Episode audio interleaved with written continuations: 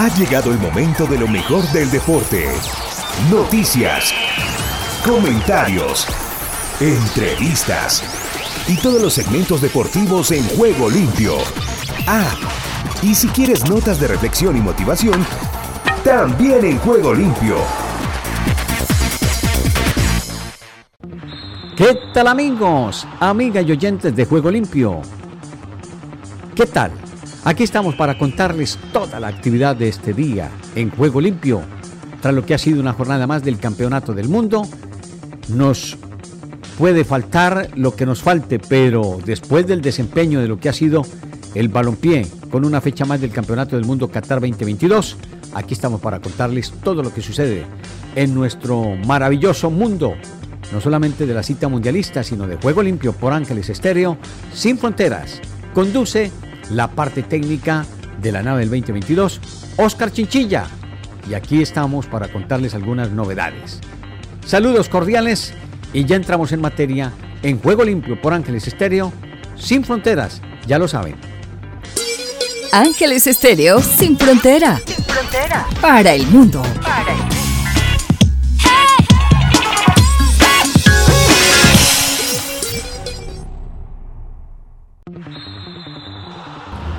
en esta jornada sabatina no podíamos dejar a un lado toda la información que tenemos desde la parte eh, del fútbol europeo, porque aun cuando tengamos la capacidad y posibilidad de todo lo que está sucediendo, el fútbol nos muestra otra faceta. Y qué mejor que escuchar desde territorio europeo al hombre que maneja los hilos y el desempeño del fútbol de esa parte del continente, participante en el Campeonato del Mundo, Qatar 2022. Él es Giovanni García Castaño, quien nos habla de todas sus consideraciones en esta jornada sabatina para nuestra amable y generosa audiencia. En esta jornada, en materia del Mundial, como la que tenemos para este día. Usted, mi estimado Giovanni, bienvenido a Juego Limpio por Ángeles Estéreo, sin fronteras.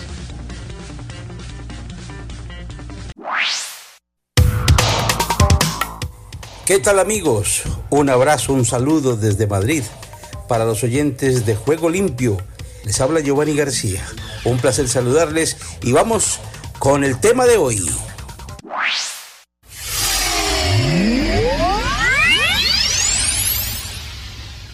¿Qué tal amigos?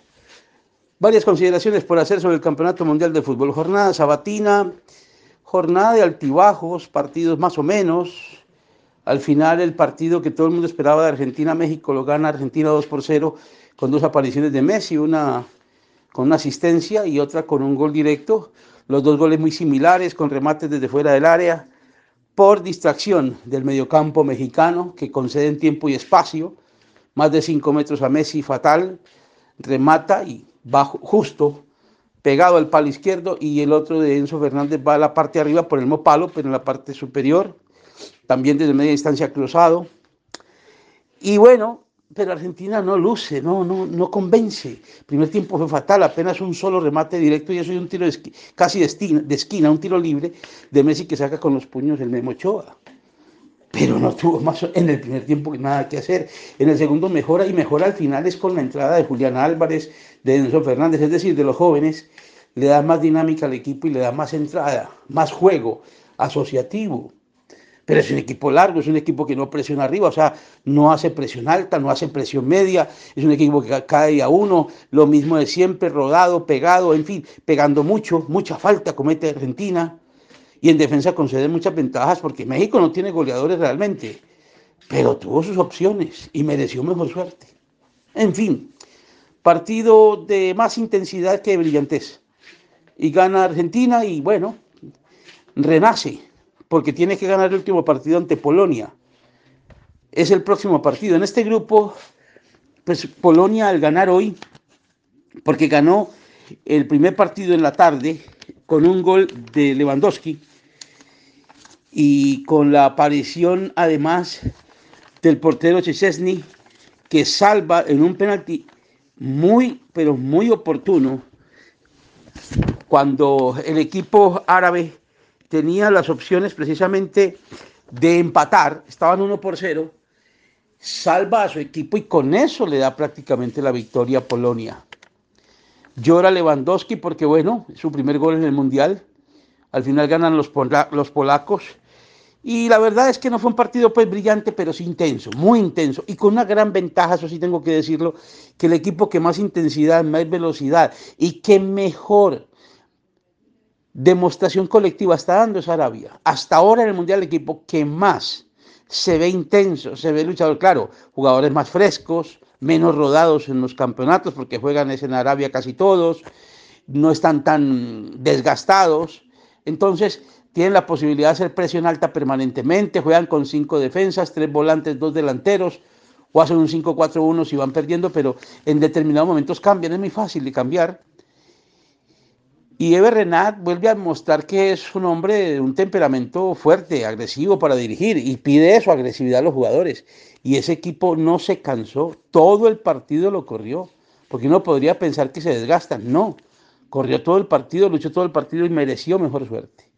Ese partido no lo debía haber ganado Polonia, pero bueno, lo ganó. En este grupo entonces Polonia, que ya tiene cuatro puntos, es primero, Argentina queda con tres, México que ha perdido se queda con un punto. Y, Polo, y Arabia queda con tres también. Ojo a lo siguiente, juegan Polonia y Argentina, el que gane se va a la siguiente ronda, el que pierda puede quedarse, puede quedarse, porque Arabia si gana hace seis puntos, Arabia tiene muchas posibilidades. Arabia enfrenta a México y creo que Arabia eh, le va a complicar la vida a México, porque ya México está casi que con los algodones puestos y ya tiene muy pocas posibilidades. Tendría que ganar y esperar que otros resultados se le den, pero es muy complicado. Vamos a ver qué pasa entonces en la próxima fecha en este grupo. Y en el otro grupo, el grupo que en la mañana dirimieron Túnez y Australia. Australia gana con un gol, uno por cero, de, de Duque como le dicen el Duque de Australia, ¿no? Le gana a Túnez, un partido muy discreto. A mí esos partidos no me gustan, la verdad es que partidos que no muestran nada, uno se pone a ver y la verdad es que no. Eh, pienso que Australia lo que hizo fue encerrarse, cuidar el gol, y Túnez, sin mucha definición, sin gol, le complicó la vida. Llegó cualquier cantidad de veces, remates por todos lados. ¿Cómo llegó Túnez, no? Pero le falta gol. Pero es un equipo muy luchador, muy complicado, sin ser un equipo muy brillante, jugando con mucha velocidad a la contra. Al final, pues gana el equipo de Australia y tiene tres puntos. Túnez ya está, pues, virtualmente eliminada, está totalmente eliminada, y queda Francia con Dinamarca, que creo que van a ser los dos clasificados. Francia le ganó a Dinamarca y le gana dos goles por eh, dos goles. Eh, por uno, pero hay que ser claros, mereció más suerte Dinamarca. Dinamarca para mí, y tengo que decirlo, no debió perder el partido. Le faltó definición, pues llegaron muchas veces. Francia logró anotar con Mbappé por ráfagas el partido de los franceses, pero es que Francia se defiende muy mal. Le han hecho gol en este partido, le hicieron gol en el anterior partido siendo campeona del mundo. Es una defensa muy floja, muy floja muy, pero muy floja la defensa francesa. Y claro, sabe uno que en el sistema que ellos tienen de 4-4-2 no les funciona bien el jugar tan estirados y más con la falta de hombres tan importantes como Pogba y como eh, el, otro volante de, de Francia que siempre ha sido de lo mejor que ha tenido el equipo, Kanté sin esos dos jugadores es muy difícil. Hoy el mejor jugador fue Rabiot. Rabiot por encima de Mbappé. Mbappé se lleva los honores por los goles, pero el que luchó, el que hizo todo en el medio campo, el que puso pases en profundidad, el que alargó el equipo, el que metió pelotazos, el que jugó directo, fue siempre Rabiot. Pasó de área a área, tuvo hasta remates frente a la portería de los daneses. O sea, hay que ser claros. Hay que darle los méritos a quien los tiene. Así que vamos a ver qué pasa, que Francia no está para ser campeona del mundo. Va a clasificar, o está clasificada, mejor dicho, ya a octavos. Vamos a ver con quién le toca. Y esperemos, esperemos porque va en un camino que no es el mejor, es un equipo con muchas dudas, con muchas deficiencias. Esperemos que haya equipos con gol que sí tienen potencia ofensiva para ver qué sucede. Esto pues lo sucedido aquí en esta jornada sabatina, esperando mañana el gran partido de Alemania y España, partido de rejuvenecidas elecciones. Vamos a ver qué acontece. Lo único, repito, desde el punto de vista táctico, ha sido sorprendente Arabia. Hoy México jugó con cinco defensas, un sistema de 5-3-2, pero no le alcanzó y perdió además con dos remates desde fuera del área, teniendo cinco defensas y tres volantes. Es que es increíble la falta de concentración al final. Primer tiempo lo hicieron muy bien, pero en el segundo tiempo se equivocan al final y pierden con dos errores, dándole tiempo y espacio a los rematadores desde frente del área. En fin, de más aspectos ya hablaremos mañana. Vimos hoy la foto que envió por Instagram Neymar. Tiene el tobillo totalmente hinchado, no va a los próximos dos partidos, podría ir a octavos.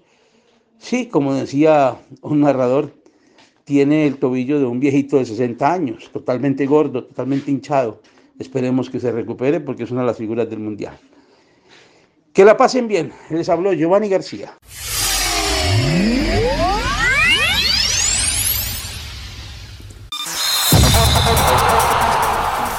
Todo lo bueno tiene su final. Hasta aquí hemos llegado con Juego Limpio